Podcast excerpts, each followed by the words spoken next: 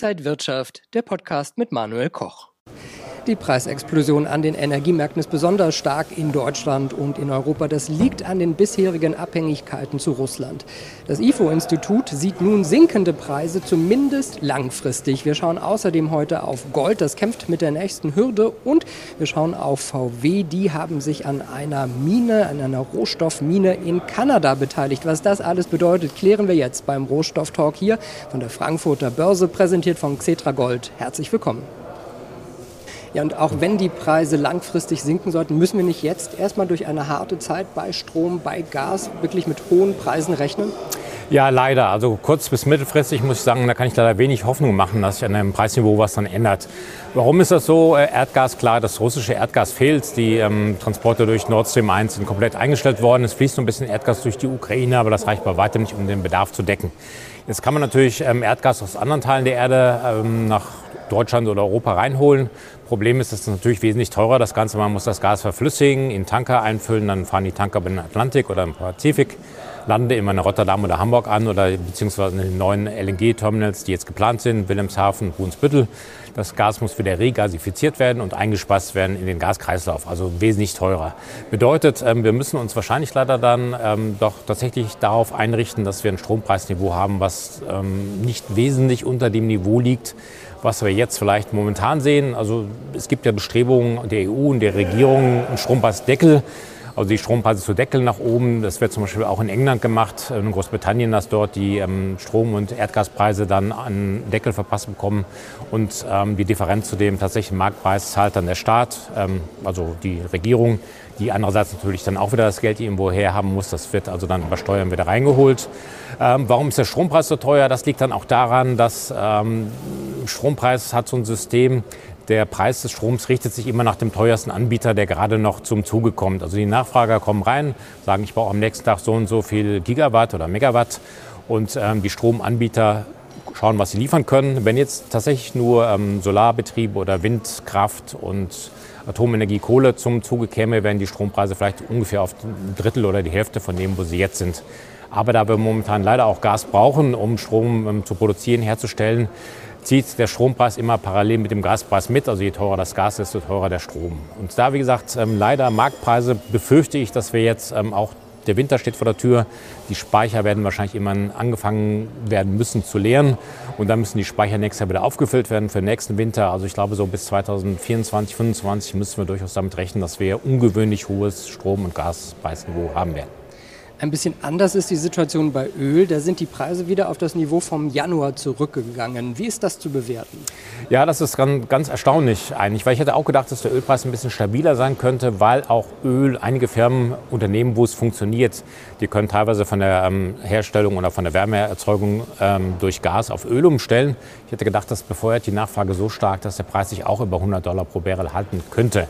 Jetzt ähm, beim Ölmarkt wird ein anderes Szenario gespielt. Einerseits das Angebot ist ähm, ordentlich, es ist da, die OPEC Plus-Länder liefern momentan das, was sie können.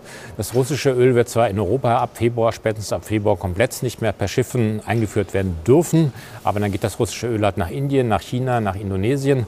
Also es ist so eine Art Nullsummenspiel. Ähm, das russische Öl gelangt nicht mehr nach Europa, aber dafür nach Asien, während dafür europäische Länder das Öl dann mehr aus den arabischen Staaten holen. Also das Öl zirkuliert einfach weltweit auf anderen Routen als vorher. Ähm, also Angebot und Nachfrage relativ ausgeglichen. Und was am Ölmarkt momentan bestimmt ist, ist, sind die Rezessionssorgen, die an den Märkten gespielt werden. Das ist also eher so ein Nachfrageproblem. Hier in Europa stehen wir vor einem harten Winter, wie wir eben gesagt oder gesehen haben. Ähm, auch in den USA, die Leitzinsen werden jetzt deutlich erhöht werden. Das könnte bedeuten, dass die USA kurzfristig in eine Rezession reinschlittern, jetzt so im Winterhalbjahr. China ähm, mit der Zero-Covid-Policy, da ist auch ähm, ausbaufähig, sagen wir mal, die Wirtschaftsleistung. Und das bedeutet, die Nachfrage nach Öl könnte sich abschwächen in den nächsten Monaten. Und das ist das Szenario, was die Märkte halt spielen. Jetzt wurden in der Antarktis sogar riesige Erdöl- und Erdgasfelder ausgemacht. Muss man jetzt sogar ans ewige Eis oder sollte man sich nicht vielleicht gleich auf alternative Alternativen äh, ausrichten? Ja, definitiv. Ich würde da eher Richtung Alternativen schauen. Antarktis auf alle Fälle die Finger von lassen, weil ähm, das ja doch fürs weltweite Ökosystem, denke ich mal, eines der wichtigsten ähm, Regionen. Ähm, das ewige Eis, also man mag sich ja gar nicht vorstellen, wenn das da anfängt irgendwie zu schmilzen, wenn man da anfängt, da jetzt rumzubohren, das auszubeuten. Ähm, da würde ich doch dann raten, lieber alternative Energieträger das Ganze zu beschleunigen, dass es einfach dann schneller geht, ähm, als, als man das momentan jetzt so in den letzten Jahren beobachten kann. Da müssen wir also tatsächlich einen Zahn zulegen. Ich habe zum Beispiel Metall, habe ich auch mal gehört, im Weltall könnte man die abbauen, da könnte man Asteroiden, Platin oder Gold oder sowas rauskloppen. Aber ähm, bei Öl und Gas geht es natürlich nicht. Aber ich würde dann tatsächlich solche Ökogebiete, auch Arktis selbst, ähm, einfach Finger von lassen und ähm, lieber versuchen, alternativ Strom, Energie und Wärme herzustellen. Wir könnten ja mal ins All fliegen, das wäre auch eine ja. schöne Sache. Aber wenn wir mal auf Gold äh, hier auf der Erde schauen, der Goldpreis, der hat ja auch ordentlich zu kämpfen. Gerade so in unsicheren Zeiten fragen sich, glaube ich, viele, warum geht da Gold nicht mehr nach oben? Und jetzt kämpft Gold sogar mit der 1700 Dollar äh, Marke pro Feinunze. Warum ist das so schwer für Gold? Ja, das ist tatsächlich so. Erstmal der Gedanke war lustig. Ich sehe uns gerade so einen Astronautenanzügen am Mond das Gestein kloppen. Aber so weit wird es ähm, dann noch nicht kommen. Ich glaube, das dauert noch ein paar Jahrzehnte, bis wir das machen können. Warum tut sich Gold momentan so schwer? Muss ich auch sagen, bin ich persönlich von enttäuscht. Sind eigentlich die Gründe, die wir die letzten Monate immer gesehen haben, die haben sich eher noch verschärft. Wir haben einen sehr, sehr festen US-Dollar was bedeutet, dass der Goldpreis durchaus in Euro oder in Yen oder auch in schwedischen Kronen, in türkische Lira, in was fast jeder Währung teurer ist, als er zu Jahresbeginn gewesen ist. Also der Goldpreis selbst hat zugelegt gegen Euro 6, 7 Prozent seit Jahresanfang. Aber er hat gegen US-Dollar, wo wir alle drauf schauen, hat er etwas nachgegeben. Also nicht etwas nachgegeben, sondern 7 Prozent ungefähr. Ähm, der zweite, vielleicht noch wichtigere Grund ist, man kann so, wenn man so Charts schauen würde, das Ganze läuft auseinander. Je höher die Renditen sind in den USA, desto ähm, niedriger ist der Goldpreis. Warum ist das so? Wir haben jetzt ähm, in den letzten Tagen ähm, Inflationsdaten aus den USA bekommen, die wirklich nochmal dramatisch überrascht haben. Der Markt hatte sich darauf eingerichtet, jetzt sehen wir endlich mal zurück in die Inflationsrate. Die Fed kann den Fuß vom Gaspedal nehmen, die US-Notenbank muss die Zinsen vielleicht weniger erhöhen, als man das vorher so gedacht hat. Und dann kamen die Inflationsdaten raus, wie so ein Hammer, zack. Und 180 Grad Wende, die Fed tagt jetzt auch in den nächsten Tagen. Da gibt es jetzt Spekulationen sogar, dass die 100 Basispunkte erhöhen würden. Haben einige Banken schon ins Schaufenster gestellt. Zwei Jahresrenditen ähm, für US-Staatsanleihen über 3,8 Prozent. Also wenn ich zwei Jahre ähm, halten will, so eine Anleihe, kriege ich 7,6 plus Zinseszins. Und Gold weiß ich nicht, was ich bekomme. Ähm, das wandert halt momentan wirklich sehr viel Geld in ähm, US-Staatsanleihen rein, weil da gibt es Zinsen, die wir jetzt seit 15 ähm, Jahren nicht mehr gesehen haben oder Renditen besser gesagt. Und deswegen, das ist momentan, glaube ich, das größte Problem für Gold, dass einfach das Zinsniveau, das Renditeniveau weltweit steigt, insbesondere in den USA. Ähm, nach 15 Jahren lang haben wir so ein Niveau nicht mehr gesehen und das ist halt für den Goldpreis halt schlecht. Vor 15 Jahren waren wir bei 700 Dollar die Unze, also in dem Sinne sieht es schon ein bisschen besser aus, aber das ist tatsächlich das, was den Preis dämpft.